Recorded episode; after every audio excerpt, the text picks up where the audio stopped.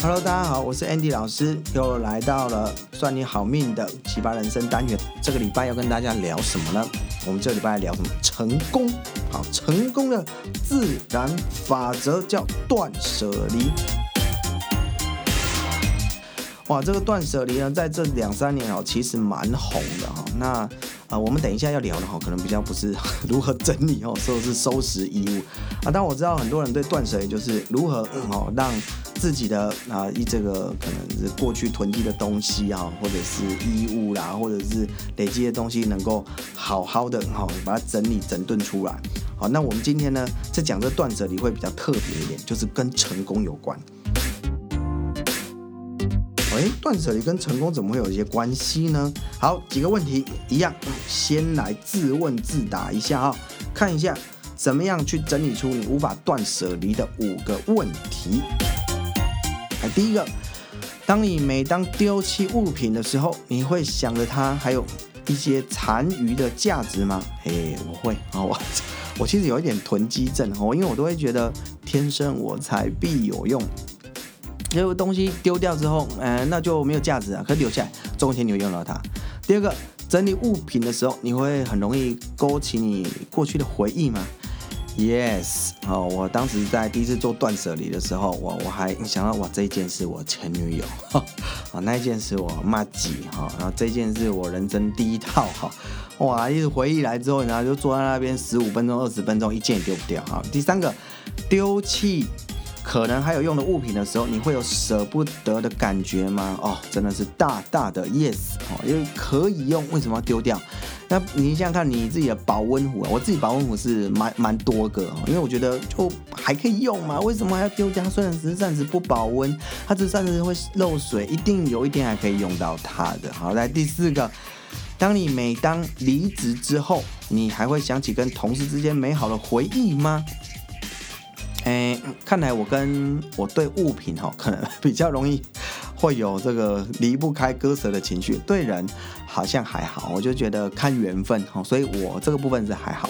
然后最后一个，在你转换跑道的时候，哈，就是换了工作行业或者不同产业的时候，你会觉得之前的努力都白费了吗？这点我也是蛮奇怪的哈，不会。好，所以我才会换了、呃、四个啊、这个院所，然后跳了不同的领域哦。每次要换，就会就哎，你你你你讲之前念了多那么多年的生计，那你不会觉得很白费吗？啊、可能一开始会觉得哦，这个另外一点，可是后来发现，你每一段人生的经历，绝对是你之后成就的养分。好，不管它在当下有没有让你觉得有实质的这个价值或获益，但是它都会是一个累积的养分。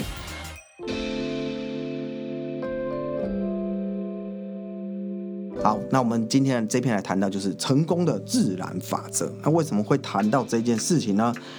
因为这些断舍离可能都会跟一件事情有关，就是个性。好，之前我们会谈到了个性，就是个性能够改变嘛。好，今天我们来聊一件事情，就跟这件事有关系，就是性格是否会决定命运。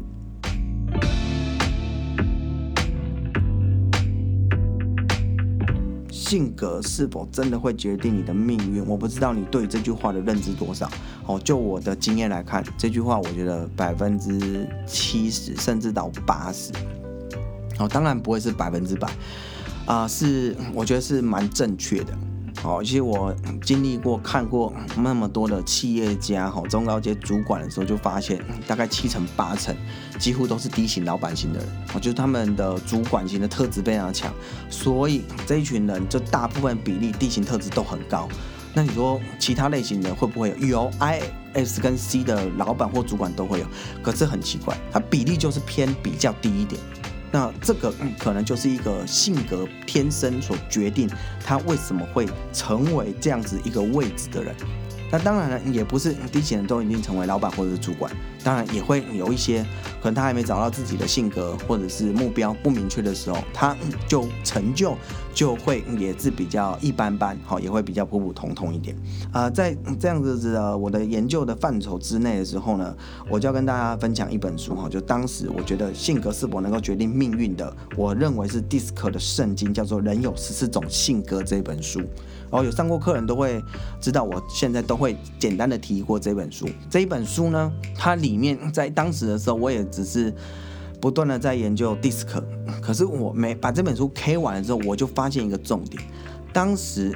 这本书哈，它是一个经历十五年的科学研究，它研究了五十万人，就是啊、做这个 DISC 测验啊、在分布在全球六大洲一百三十三个国家里面，当时这个研究想要做的一个目的就是，不是说我要了解人格特质，好，这只是其中一个。这个研究最大目的是，他们想要了解成功这一件事情是怎么来的。就是成功跟一个人人的特质是否有关系？他们想要了解成功的人士的个性是什么，然后来干嘛？复制成功。其实成功这件事情，很多领域都想了解研究。这个企业怎么成功的？这个人是怎么成功？他是如何走到这一步的？那在了解过程当中有很多的因素，但性格上面，哦，是这个 DISC 研究的主轴之一。那这本书呢？后来我发现了一件事情。就是他花了大量的时间，还有去做这么多人测试之后呢，就是决定了，好，它里面有几个组，就是决定，就是每一个人要成功的时候，个性自我的觉察竟然是第一位。什么叫自我觉察？听起来很抽象，然后也很学术。自我觉察就是很简单的讲，了解你是谁，你个性如何，然后你是否能够觉察你自己的优势是什么，你能够清楚你的缺点是什么。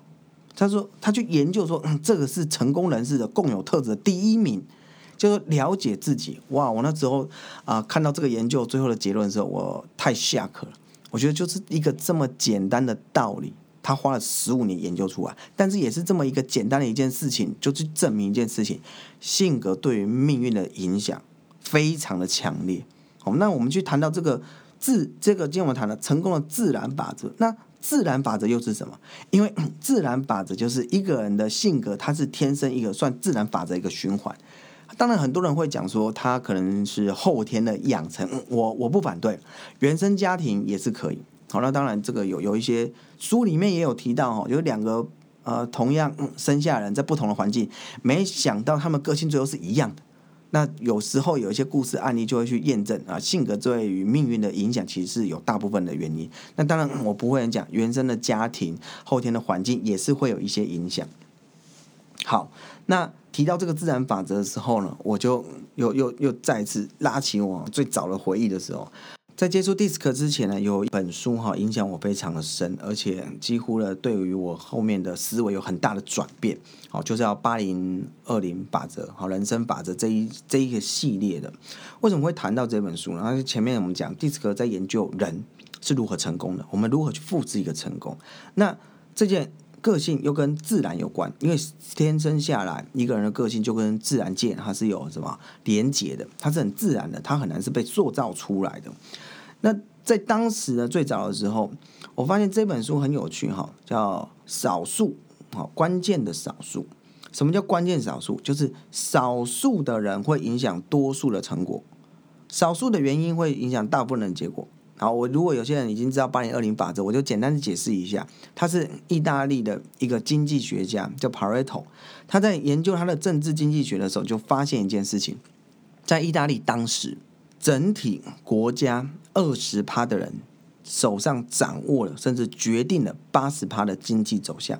二十趴的人拥有当时八十趴的土地，甚至连豌豆二十趴的植株决定了八十趴的产量。他观察到非常多，那当然不是很精准的说一定是八十二十，有时候甚至会到什么九十对十。或者是有时候是七十五对二十五，意思就是他发现，在自然界很少有那种五十对五十，就一比一的，大部分的程度都是以有一个不平衡的比例来影响它最后的结果。我觉得举个一个台湾我们自己最简单的例子，你觉得百万年薪的人，好占整体台湾这个就业人口比例大概多少？好，因为百万以我们来讲，算是一个比较呃呃可以了解的成功的定义哈。根据二零二零年主计处的统计，台湾百万年薪以上的，好占受雇的人口数量就是百分之十而已。所以这叫什么？九比一哦，九十对十。那有些人说啊，有些人没有，呃，这个什么什么摊贩呐，吼，地主啦，吼，然后这一堆的住豪宅开，我说他没有这个不算就业人口。好，我如果就算把这些人加进去，好多个五趴，好不好？一样是八十五什么比十五，最后再给你多五趴，八十二十。你会发现一间公司里面高阶主管占几趴，可能就占十趴、二十趴啊，那个。这个大家都知道，每一个企业的企业主能拿到整个企业营收，一定是绝大部分。那底下的职员会拿的比较少，所以在整个过程当中，就发现所有的自然界，甚至是包括尤其是经济。是这样的发展，都很容易会有金字塔的方式呈现。在比较底层八十趴的人，他其实只分到二十趴或者是四十趴的一个啊、最后一个成果或者是结果。但是在比较中高阶的人，啊，他可能二十三十，但是他却拿了大部分六十甚至七十趴的成果跟结果。很多人就说这不公平。当然我也知道这不公平，可是这就是世界上的自然法则，它是一个自然原则。那在这个呢过程，经济学家之后呢，有一个英国的策略顾问叫 Richard，那他呢又把它变成一个个人版本，就是我如何把这些啊政治或者是经济的一个八零二零法则运用在个人身上。所以当时呢，在这一套书籍里面，我个人印象非常深刻，就是其实有几个重点，就是第一个就是专注定律，就是专注在你最强的地方。专注在你最热爱的地方，专注在你最喜欢的地方。那专注力就会影响到第二条，就是以少创多。你会觉得我们如何花二十趴的努力得到八十趴的结成果？哦，这对于我觉得对于中国人来讲哈，或是华人来讲，这是一个很不 OK 的逻辑。为什么？因为我们常讲要一步一脚印，一点一滴的养成嘛。然后你怎么可以付出少少的努力，变成大大的收获呢？那对于自然界法则就是这样，但我们不是要告诉各位不要去努力或者努力很少，而是干嘛？要努力在对的地方啊！我常举个例子，你以前数学好吗？物理好吗？理化好吗？那你不好的时候，老师都怎么跟你讲？哦，你要多做题目啊，模拟题不够多啊，你要多算呐。有没有真的？我们很认真算过，我相信很多人都会有。你很认真的算完一堆题库，然后嘞，你成绩有没有进步？有一点点，好，你要大幅的进步，我相信也会有，但我在课堂上问过，几乎都是进步一点点，然后最后就告诉自己数理能力不好，这不是一种自我否定的假设啦，这是真的，每一个人专长特性都不同。如果你今天真的花了好多好多力气把这些数理搞懂，那真的我想你去跟平常数理每次都九十一百的来比，你花的力气这么多，结果你的成果最后还是输他。这就是每一个人的特质、能力、天赋不一样，所以在这种个人的八零二零的法则底下，我们更需要专注在自己的强项里面。那里面也讲哦，如果你去观察，在这个社会上面，这些成功的科学家、企业家、艺术家、创作者，你会发现一件事情：他们很擅长一件事情，做自己热爱的事情，做自己擅长的事情，不擅长的东西立刻剔除。或者是慢慢的干嘛？从他的这个工作当中让他远离，他只做自己爱跟擅长的东西。我后来发现，他就是人生执行版的断舍离。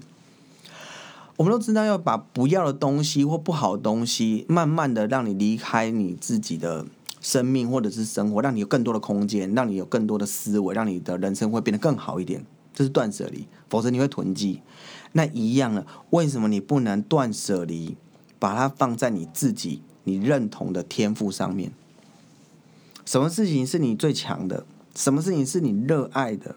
但相反的，我们就发现我们现在的社会，我们现在的所有的工作环境，就是看哪一个薪水比较多，看哪个产业比较发展。哇，那现在。YouTube 很红，那我们就来做 YouTube。我们现在呃 Podcast 很红，我们就来做 Podcast。大部分的人都是呃一个，只要哪里有趋势就往哪里走。我不反对这样子的一个思维模式，但更重要就是你这是你热爱的事情吗？这是你擅长的事情的吗？那八零二零法则就在讲你如何去断舍离，就是本来你就不擅长的事情，然后专注在你真的擅长的事情上面。DISC 分析就是可以让你知道你是哪一类型的人，你擅长什么，你不擅长什么事情，让你能够很清楚的自己知道自己强项是什么。在当时，我以为我就是个理科人才，我觉得我对研究很有热忱。好，当时嘛，我会觉得我自己具有这方面的体会。可是我很奇怪的，我不管看什么 paper，我就痛苦的要命。我对于理工，对于生医，我就是很痛苦，我就怎么看都怎么不懂。我真的花了很多时间，我很努力，我很认真。我当时教授就跟我讲说，我有时候不真的不知道该怎么骂你，因为这你很认真，可是你就做做的不好。可是我发现一件事情，我对商管书籍特别敏锐度很强。我没有念过，在过去之前我没有念过任何的气管，可是我最爱看的就是企业管理的书籍，不用人教。然后我大部分的书我都可以看得懂七成八成。我对商业的敏锐度，我觉得我好像比较喜欢，但是我一直拒绝这件事情，因为在最早的时候。我一直以为，包括在高中做的啊性格分析那种，呃，这个什么类似的测验的现象分，都一直告诉我这我是个理科人，我是个理工人。我一直觉得我是一个啊理工人才，我可以成为一个工程师，我可以成为发明家。但是后来发现，在打滚了三十三十几年之后，我才真的慢慢透过 DISC 找到自己。你会发现哦。原原来我我得承认一件事情，理工这件事情，一我可能不是我的强项，二我真的没有这么热爱。但是对商业、对于行销，甚至到现在一些啊、教育方面的时候，我发现那是我的热爱。甚至我呃以这个时间点来讲的话，算是可以是一个擅长的事情，因为我只要花，并我我很认真，但我发现我花的时间跟可能其他人比较起来这样，我。很短的时间，我会有很不错的效果跟成效出来。我想这就是对自我一个断舍离，所以我毅然决然的从生医领域离开。我不会觉得可惜，因为在当时的生意领域做癌症研究的时候，他也培养我一个什么逻辑思维能力、SOP 的能力，然后做每件事情要专注当下，然后任何一个小小的细微的事情都必须要干嘛？要去检查它跟查核它，你的最后的实验成果才会是精准跟标准的。它带给我这样的思维，所以我也相当感谢那段时间。所以说前面提到，就是当你在断舍离的过程当中，很重要一点就是，呃，不要觉得啊过去做过的事情就是浪费，因为他相信一定会在未来的时候某一个时刻点，它就会变成你的人生一个养分。好，今天呢这个。道理讲的稍微会稍微比较多一点哈，那也希望通过我自己自己的经验给大家呃一些些的方向以及参考。那当然还是要练习一下了哈。我们来练习题，一样有三题。第一个，你在工作当中呢，你觉得你不擅长做什么事情？好，就真的不擅长。你认真做，努力做啊，随便花了一堆时间还做出别人。好，第二个，当你遇到不擅长事情，你会怎么处理？是继续努力认真研读，就觉得一定我一定有朝一日可以，还是有其他方法慢慢减量，找寻自己喜欢擅长做的事情。第三个，当你发现别人都会说，哎，你这件事做得很好的时候，请问一下，接下来你是怎么发挥？是开始正视自己，我有这个天赋，还是觉得哎呀没关系，那只是人家讲讲而已啊，那真的不是我擅长的。好，这三个练习题大家自己回去稍微啊研究一下，以及思考一下。好，最后送各位三句话：断，断掉错误的方向，所以人家常讲，方向不对，努力白费。第二个，舍，舍去你曾经付出的努力。第三个，离，离开你不擅长以及热爱的环境。好，我们今天呢就分享到这边，拜拜。